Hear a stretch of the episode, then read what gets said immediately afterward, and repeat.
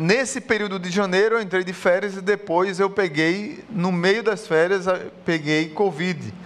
E aí eu ia tirar só 15 dias de férias, terminou que eu tive que ficar o mês todo de janeiro fora. Ah, e hoje eu também queria orar por um pastor amigo que perdeu o pai de Covid, que é o pastor Igor, da igreja A Ponte, lá na Ribeira. E o Igor também agora está com Covid. Ele disse, pastorzão, pediu oração. Ele disse, pastorzão, a gente estava orando por você, agora ore por mim, porque está ele e a família toda de Covid. E ele tinha me convidado para pregar lá hoje. E eu não pude, não pude né? Mas ele conseguiu uma pessoa que está pregando lá, lá, na Igreja Ponte hoje, e ele está de Covid. Vamos orar pelo Igor também. E por sua família que está na fase de luto, né? Quando eu estava tomando um café com ele, quando descobriu que a mãe dele pegou Covid com o pai, o pai ficou bom e depois com as complicações do Covid foi socorrido e veio a ser internado e veio a falecer. É, jovem, menos de 70 anos, e eles sofreram muito. Mas essa doença realmente tem, em cada pessoa, ela age de uma forma e a gente não sabe para onde ela vai. Então, a minha oração é que você é, esteja orando por isso e tendo os cuidados realmente que deve, que deve ter. Tá bom, queridos?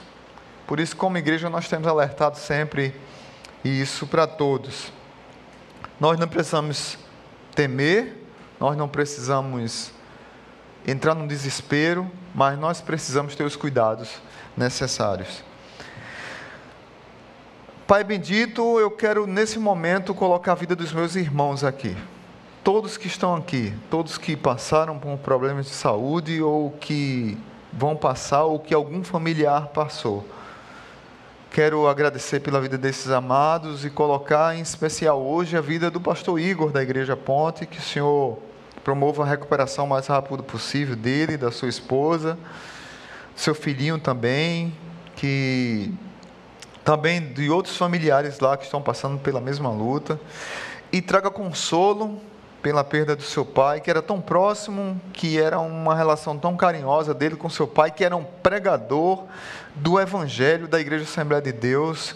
Onde chegava, era um homem que tinha um coração com uma pregação preciosa e que levou muitas pessoas a Cristo. Que o Senhor traga conforto a essa família que está enlutada ainda e sofrendo com tudo isso. Nós pedimos nesse momento pela transmissão da tua palavra e que ela chegue nos corações aqui presentes e que as vidas que estão aqui possam sair daqui hoje reflexivas sobre o cuidado do Senhor sobre elas.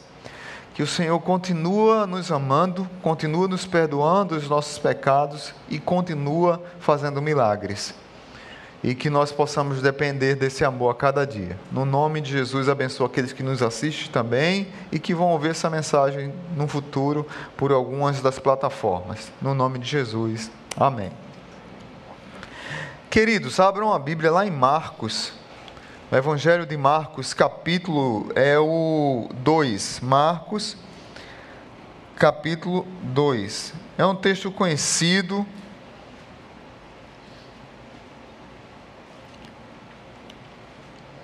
texto muito conhecido dos irmãos, que é a cura de um paralítico. Esse texto também se encontra em Lucas capítulo 5 e em Mateus capítulo 9, mas eu vou trabalhar em cima só de Marcos capítulo 2. Marcos 2, do 1 ao 12. Aí você abre e mantém sua Bíblia aberta. Diz assim a palavra: Poucos dias depois, Tendo Jesus entrado novamente em Cafarnaum, o povo ouviu falar que ele estava em casa. Então muita gente se reuniu ali, de forma que não havia lugar nem junto à porta. E ele lhes pregava a palavra. Tinha, tinha tanta gente ao redor da casa, alguns dizem que era a casa de Jesus, outros dizem que era a casa de Pedro, não tem ah, um consenso quanto a isso. Verso 3: Vieram alguns homens trazendo-lhe um paralítico carregado por quatro deles. Não podendo levá-lo até Jesus por causa da multidão, removeram parte da cobertura do lugar onde Jesus estava e, pela abertura do teto, baixaram a maca em que estava deitado o paralítico. Vendo a fé que eles tinham, Jesus disse ao paralítico: Filho, guarda bem esse verso 5. Filho, os teus pecados estão perdoados. Estavam sentados ali alguns mestres da lei, raciocinando em seu íntimo. Obrigado, querido. Por que esse homem fala assim?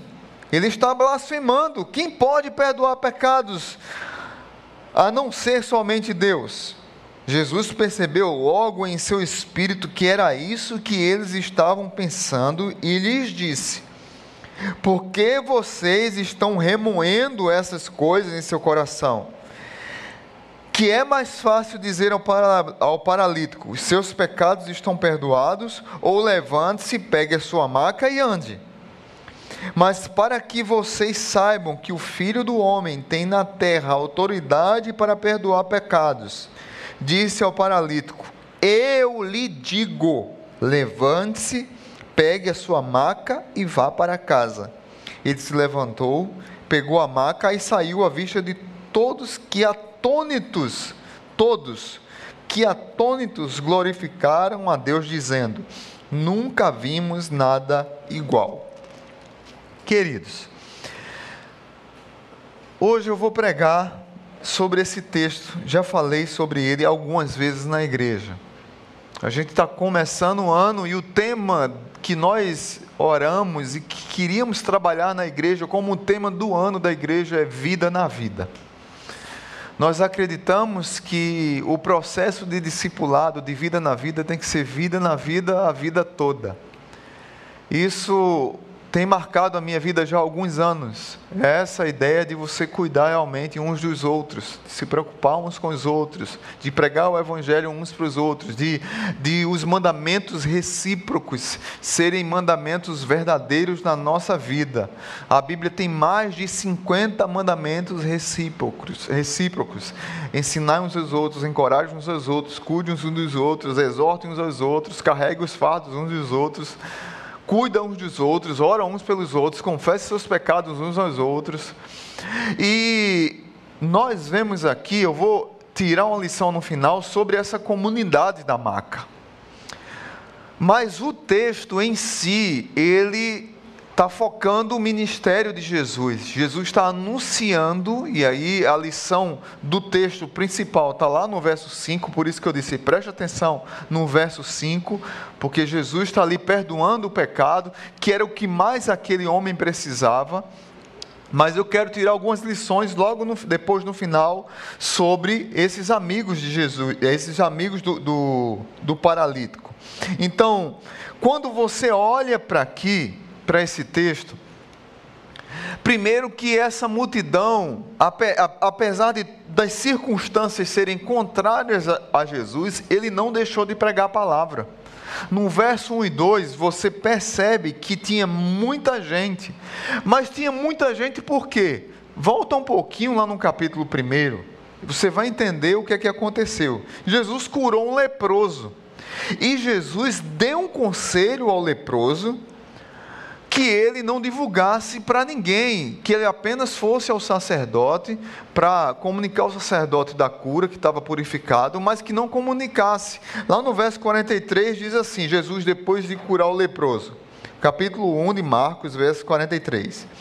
Em seguida, Jesus o despediu com a severa advertência: olhe, não conte isso a ninguém mas vá mostrar-se ao sacerdote e ofereça pela sua purificação os sacrifícios que Moisés ordenou para que sirva de testemunho. Ele, porém, saiu e começou a tornar público o fato, espalhando a notícia. Por isso, Jesus não podia mais entrar publicamente em nenhuma cidade, mas ficava fora em lugares solitários. Todavia, assim mesmo, vinha a ele gente de todas as partes. Depois desse milagre aqui, Marcos relata uma grande rejeição a Jesus e ele não podia chegar publicamente em alguns lugares, ele chegava muito que isoladamente, escondido com seus discípulos para orar, mas não tinha jeito, chegava muita gente. E as pessoas aglomeravam, as pessoas queriam ser curadas, muitas delas ávidas por satisfação temporal. Muitas pessoas que vão em busca de Jesus e vão em busca de igreja é apenas por satisfação temporal. É porque eu quero uma casa nova, é porque eu quero me curar de um problema, é porque eu quero resolver um relacionamento, é porque eu quero é, tratar um problema emocional. Sempre são coisas é, temporais. E Jesus, ele não se ilude com a quantidade de pessoas em busca disso. Não é por causa, as circunstâncias não levam a Jesus mudar o que ele queria fazer, que era pregar a pregar a palavra. Verso 2, lá no final. Então muita gente se reuniu ali, de forma que não havia lugar nem junto à porta, e ele lhes pegava a palavra.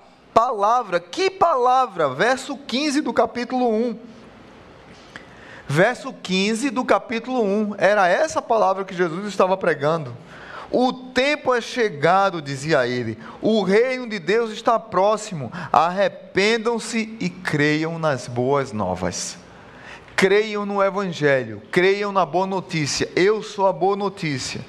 Então, quando nós lemos um texto como esse, é, nós precisamos ter muito cuidado com o foco que o texto está dizendo.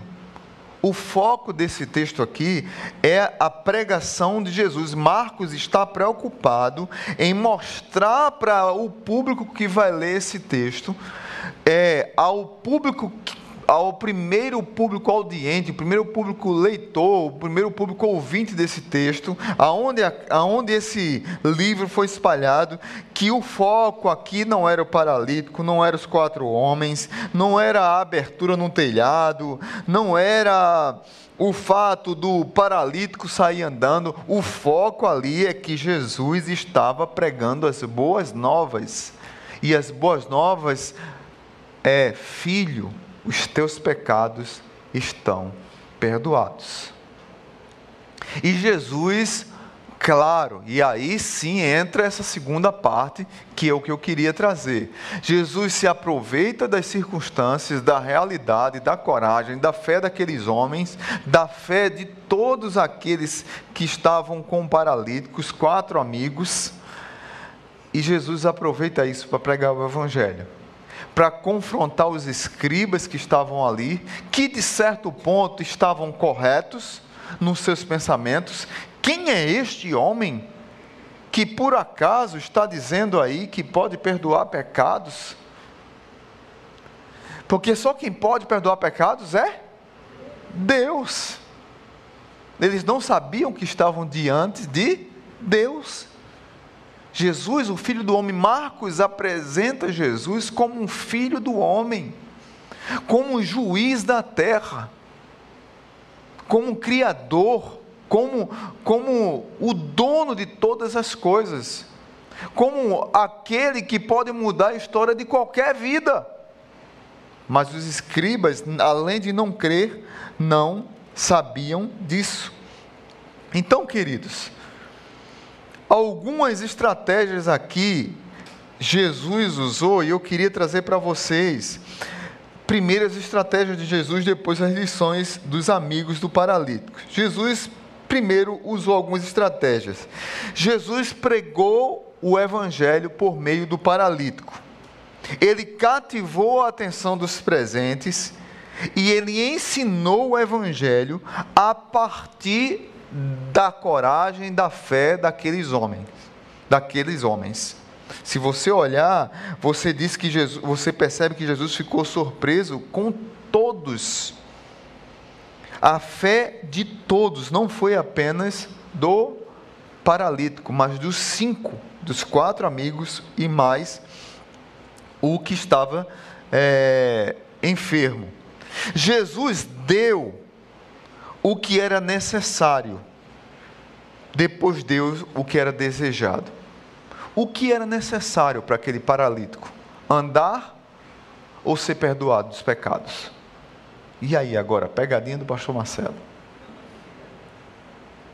O que, era, o que é necessário para nós? Primeiro, que os nossos sonhos sejam realizados. Primeiro, que nós tenhamos a casa própria.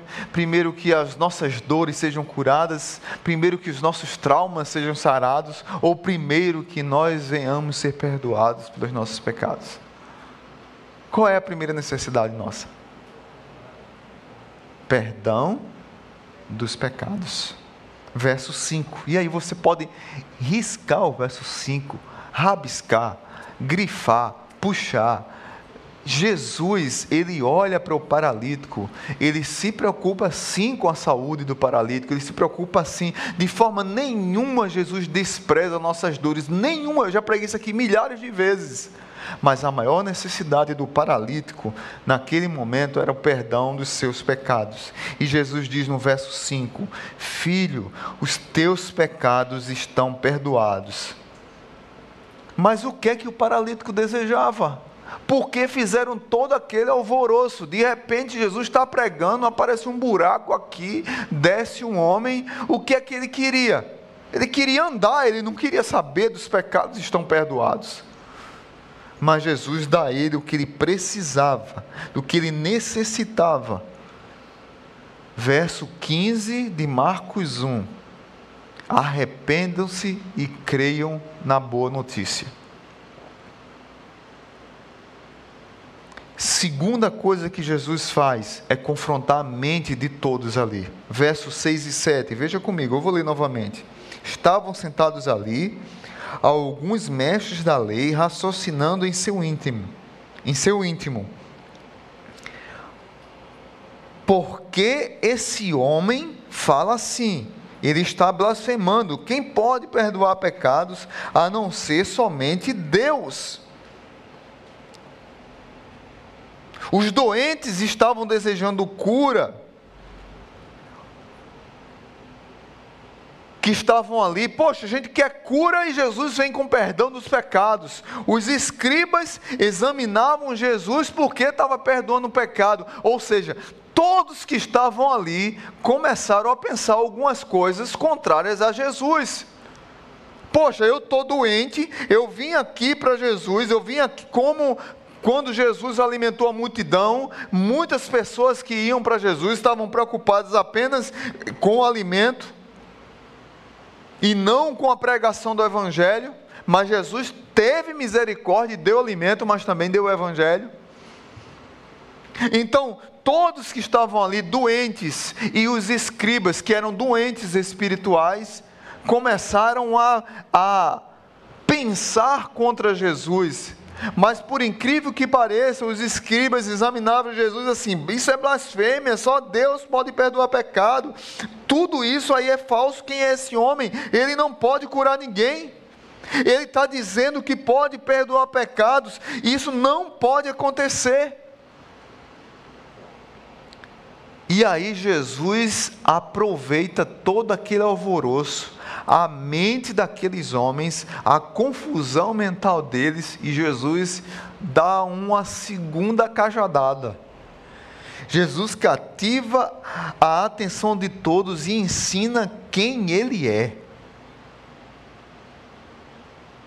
Olha, gente, Jesus era muito corajoso. Porque se você lê João com cuidado, o Evangelho de João com cuidado, o Evangelho de Lucas com cuidado, você percebe em muitos, muitos momentos, desde o início do ministério de Jesus, esses homens queriam matar Jesus. E Jesus confrontava com a palavra e começou a assumir a sua identidade. Verso, veja o que diz o verso 8. Jesus mostra a sua divindade. Jesus percebeu logo em seu espírito que era isso que eles estavam pensando. Ele lhes disse: por que vocês estão remoendo essas coisas em seu coração? Primeiro, Jesus afirma aqui sua divindade. Ele sabe o que passa no coração. Deixa eu dizer uma coisa para você. Do mesmo jeito que Jesus sabia o que estava no coração daqueles audientes ali originais, Jesus sabe o que é está passando no seu coração.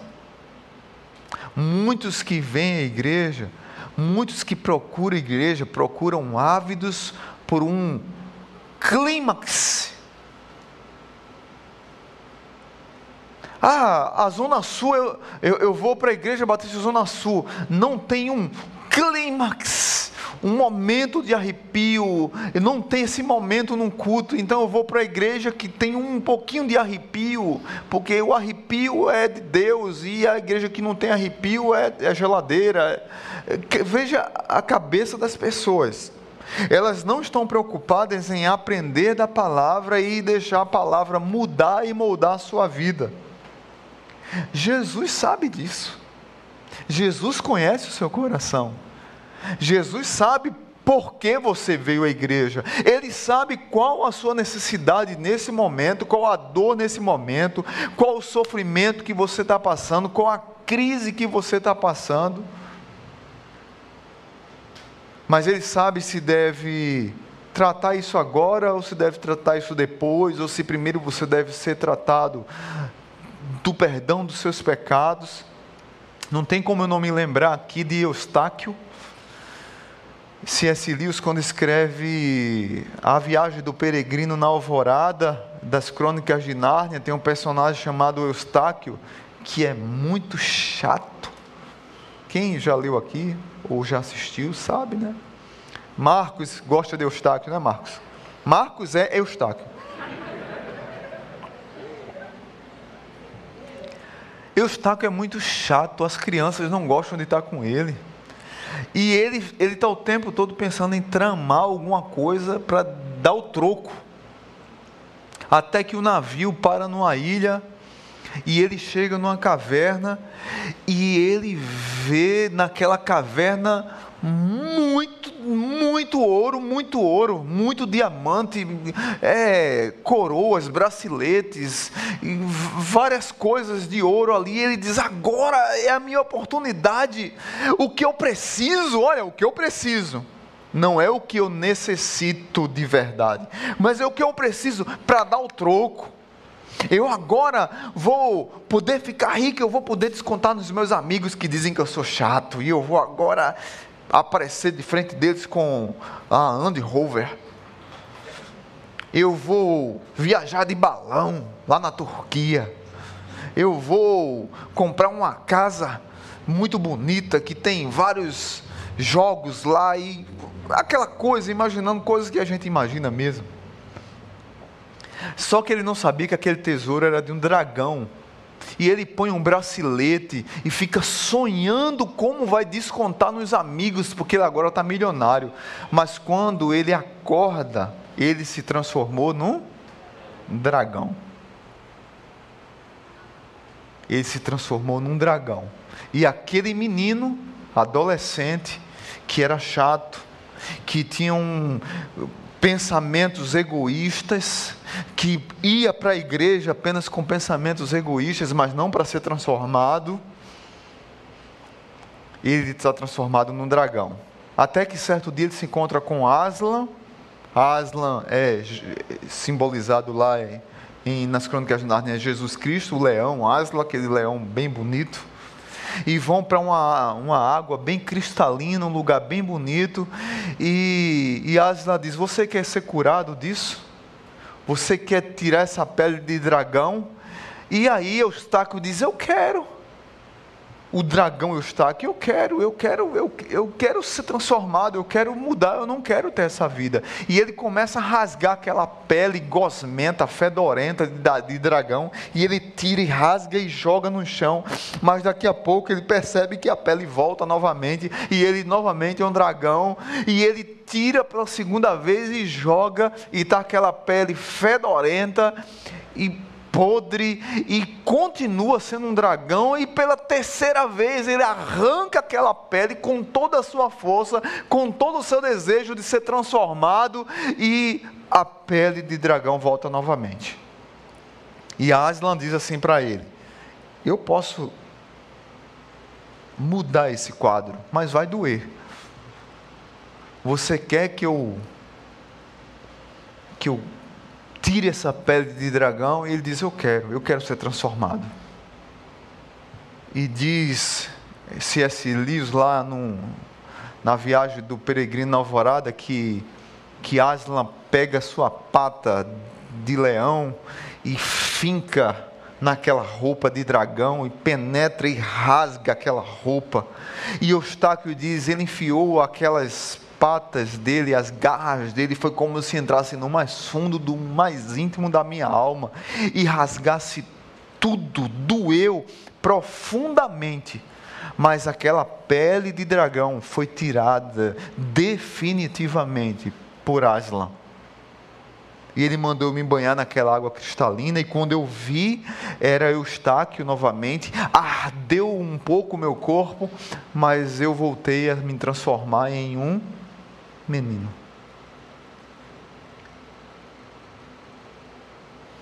Muitas vezes nós que estamos na igreja precisamos nos transformar novamente em meninos. Nós precisamos de um encontro com Aslan. Nós precisamos de um encontro com Jesus, mesmo que seja quebrando um telhado e descendo. E Jesus dizendo para a gente assim: só uma frase, filho, os teus pecados estão perdoados. A gente muitas vezes não queria ouvir isso, a gente queria ouvir assim: filho, toma tua maca e anda. Filho, olha, aquele teu sonho vai ser conquistado. Filho, a tua conta bancária vai aumentar. Filho, o emprego que você queria vai conseguir. Filho, o concurso que você queria passar mas o que muitas vezes nós precisamos ouvir é: filhos, teus pecados estão perdoados. O que muitas vezes nós precisamos ter são as garras de leão da tribo de Judá, do Aslan, no nosso coração, rasgando a nossa pele de dragão e nos transformando novamente em meninos, para que nós possamos ser livres está do lado de Jesus. Jesus, no verso 8, apresenta a sua divindade. No verso 9 e 10, ele se apresenta como um prometido. Veja o verso 9 e 10. O que é mais fácil dizer ao paralítico: Teus pecados estão perdoados, ou levante-se, pegue sua maca e ande. Mas para que vocês saibam que o Filho do Homem tem na terra autoridade para perdoar pecados, disse ao paralítico: e aí ele diz, no verso 11. O Jesus, ele está se apresentando no verso 9 e 10 como Messias, como um filho do homem, como aquele que tem poder de perdoar pecados. Ele se apresenta com que ele tem uma humanidade santa. Mateus apresenta Jesus como um rei. Marcos apresenta Jesus como um filho do homem, como servo filho do homem. Lucas apresenta mais a humanidade de Jesus e João apresenta Jesus como Deus. Mas em todos os evangelhos, nos quatro evangelhos, Jesus se apresenta como os quatro, como, todos os seus ofícios. Quais, quais, eram os ofícios de Jesus? Profeta, sacerdote e rei. Se alguém pergunta de escola dominical, se alguém perguntar a você um dia, quais foram os ofícios de Jesus? Profeta, sacerdote e rei. Mas Jesus era 100% homem, 100% Deus. E em todos os evangelhos ele apresenta isso. Ele aqui está apresentando: eu sou o Messias prometido. Eu sou o Deus que pode mudar a história. Eu sou aquele que pode curar leproso, que, tinha acabado de curar um leproso e disse para o leproso: Ei, cara, fica quieto, cala a boca, não chegou o tempo. Mas o leproso estava tão feliz, coitado. Eu não posso, nem a gente não pode nem culpar o leproso. Imagine você fosse um leproso que não podia se relacionar com as pessoas, era rejeitado na sociedade. Chega uma pessoa e cura você, você não vai espalhar essa notícia? Você ia ficar louco. Agora que eu posso sair de casa, agora eu posso abraçar o meu povo. Imagine quando acabar o Covid, vai dar quantos abraços? Eu tô doido para ir para a porta abraçar. Já peguei Covid. Mas eu sei que eu não posso, porque vai que alguém me, me abraça que está com Covid e aí eu vou estar tá contaminado, aí é tanto aperreio, né? Mas já pensou, com Covid você já não pode abraçar aquela coisa toda. Imagine você leproso, sendo rejeitado. O leproso ficou doidinho, só espalhando tudo. Jesus disse ele severamente, diz a Bíblia: você não espalhe essa notícia. Mas ele espalhou. E aí Jesus, de forma alguma, perdeu o controle da situação ele continuou, continuou pregando a palavra, mostrando sua divindade, mostrando sua humanidade, mostrando sua autoridade. Verso 11. Eu tenho o poder de libertar cativos. Verso 11 diz assim: Mas para que vocês saibam que o filho do homem, gente, é muito forte, filho do homem, porque Daniel vai falar sobre o filho do homem. Os escribas fazem essa ponte, com certeza, porque eles conheciam o Antigo Testamento. Mas para que vocês saibam que o Filho do Homem tem na terra autoridade para perdoar pecados, disse ao paralítico, verso 11: Eu lhe digo, levante-se, pegue sua maca e vá para casa. Ninguém senão o Messias que conhece o seu coração, que conhece o meu coração, que sabe como você chegou na igreja, que sabe como você veio para cá, que sabe quais são as suas lutas, que sabe quais são as suas dores e que são legítimas. São legítimas porque cada um sabe onde o calo aperta.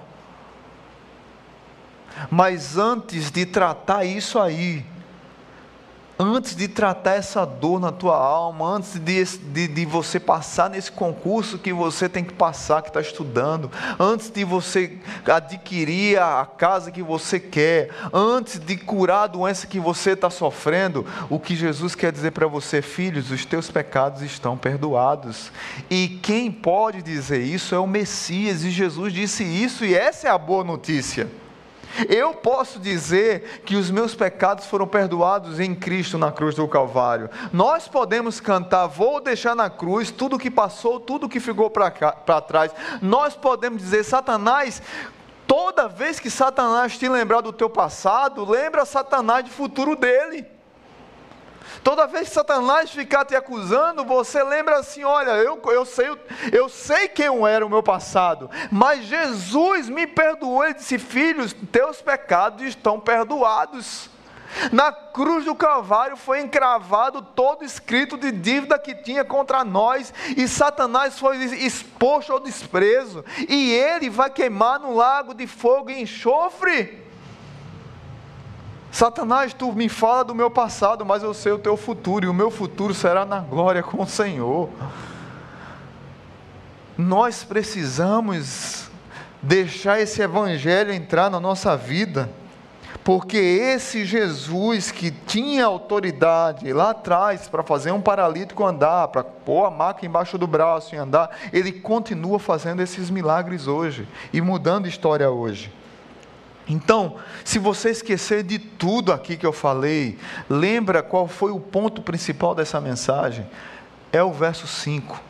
Filho, os teus pecados estão perdoados. Amém? Amém?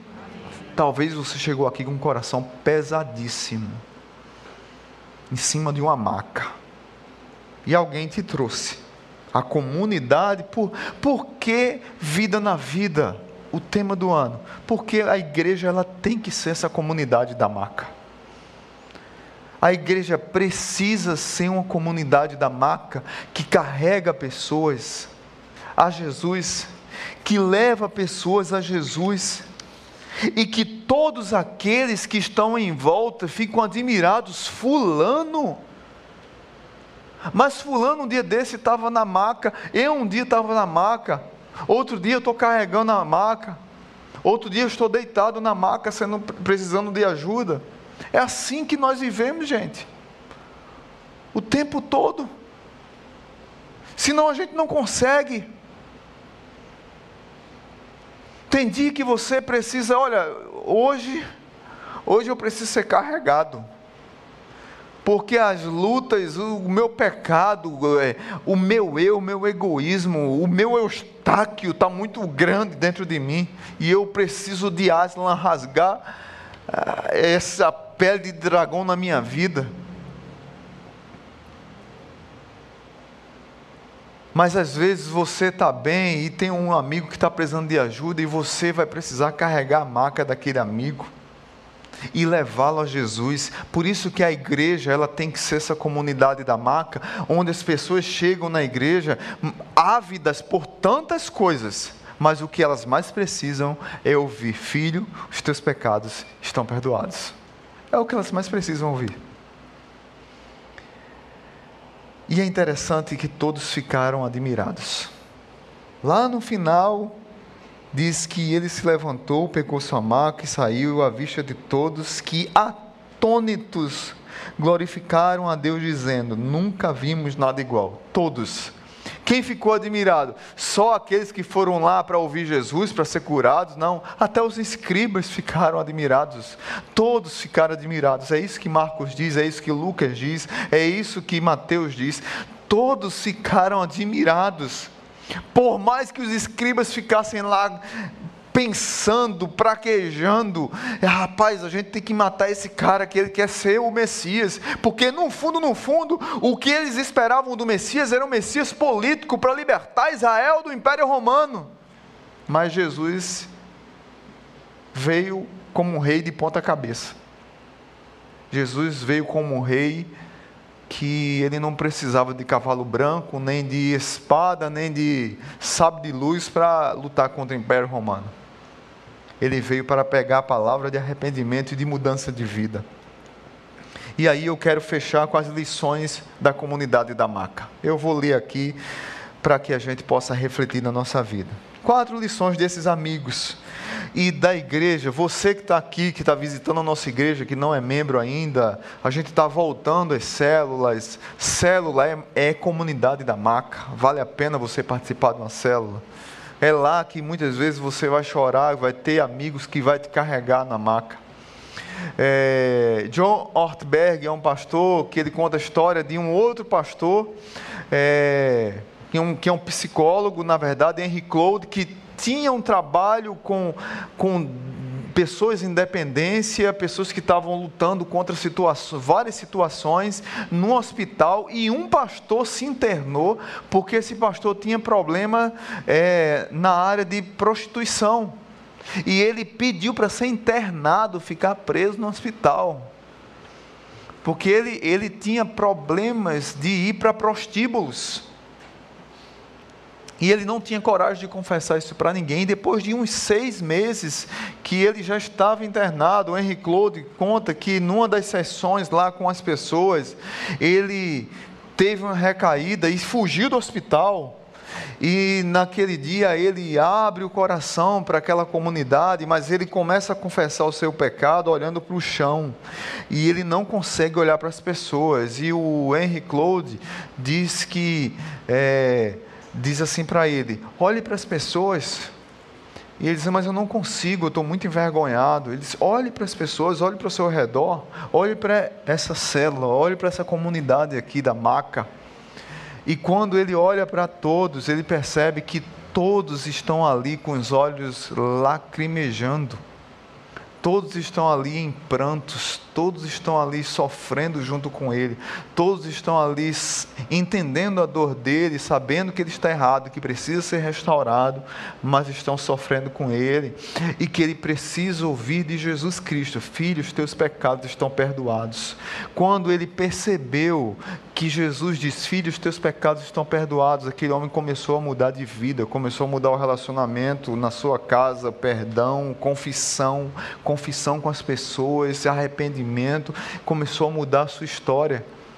Mas até ele ter coragem de confessar aquilo, confessar os seus pecados uns aos outros. Ele carregava a maca de muita gente, mas naquele dia ele precisava ser carregado na maca. Então, quatro lições aqui, para fechar. Eu já falei demais, eu passei da hora, eu acho. Não, a gente está 11 horas, agora que eu estou vendo, é 11 19 a gente pode ir até 2 da tarde, gente. Brincadeira, gente. Primeira lição.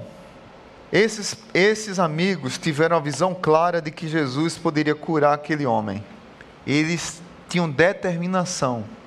E aqui é uma lição para a gestão da vida mesmo. Visão clara, visão clara de que Jesus pode curar a vida dos meu amigo. Então, aqueles amigos tiveram essa visão clara e eles foram determinados nisso.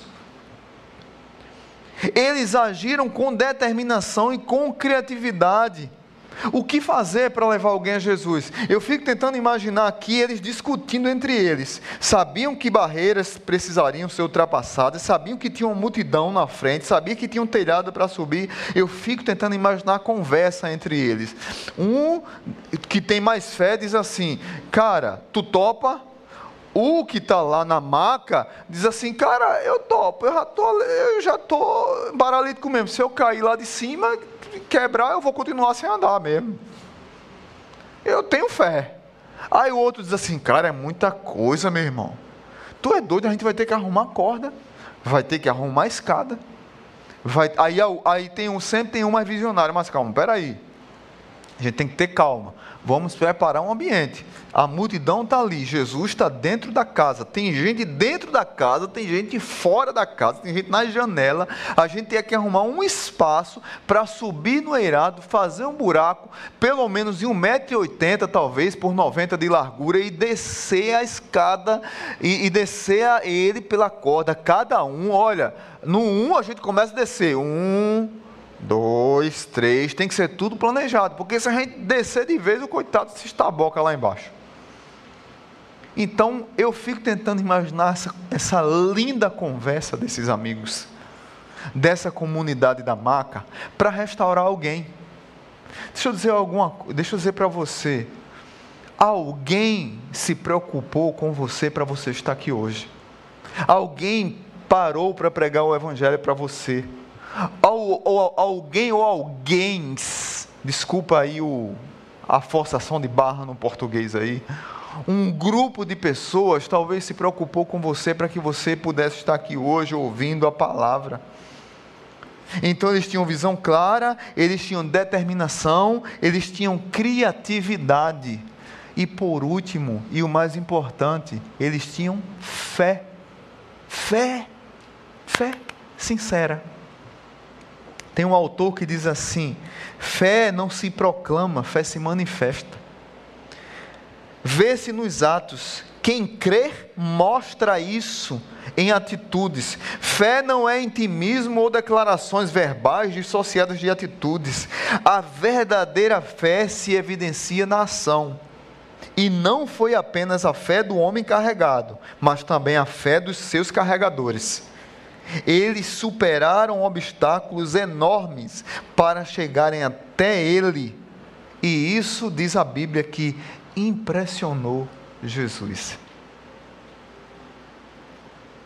Jesus estava pregando a palavra, de repente, um buraco no teto, de repente, uma pessoa na frente dele. Jesus fica impressionado, se aproveita dessa situação perdoa o pecado daquele homem, cura aquele homem e prega o evangelho para todos. E diz assim: Olha, pega a tua maca, que provavelmente era um que a gente chama hoje de colchonete, dobra a tua maca aí. Ele dobrou a maca, botou debaixo do braço e foi para casa. Todos nós temos uma maca. Eu não sei qual é a sua maca, não sei qual é o peso, não sei qual é a luta que você sofre, não sei qual é a dor que você carrega, mas eu quero dizer para você que nós somos uma comunidade de carregadores de maca. A Igreja Batista Zona Sul, graças a Deus, tem essa característica. Eu tenho aqui, eu olho aqui, eu vejo vários carregadores de maca, e eu vejo aqui vários maqueiros, e eu vejo aqui vários que já foram carregados na maca, eu vejo aqui vários que estão sendo carregados, e eu louvo a Deus, e eu quero orar a Deus, pedir a Deus que a nossa igreja continue sendo uma comunidade da maca. E para encerrar, eu quero ler uma poesia, uma música de Estênio Márcio, que fala sobre esse texto. Depois você pode olhar, olhar em casa, ouvir e ser abençoado. O nome da música é Velha Amizade. Estênio Márcio diz assim: Era um aleijado, mas que não vivia só. Tinha quatro amigos. Quatro corações repletos de bondade e fé esperança à vista. Quatro cordas, cada uma numa ponta de uma cama, um buraco aberto no telhado.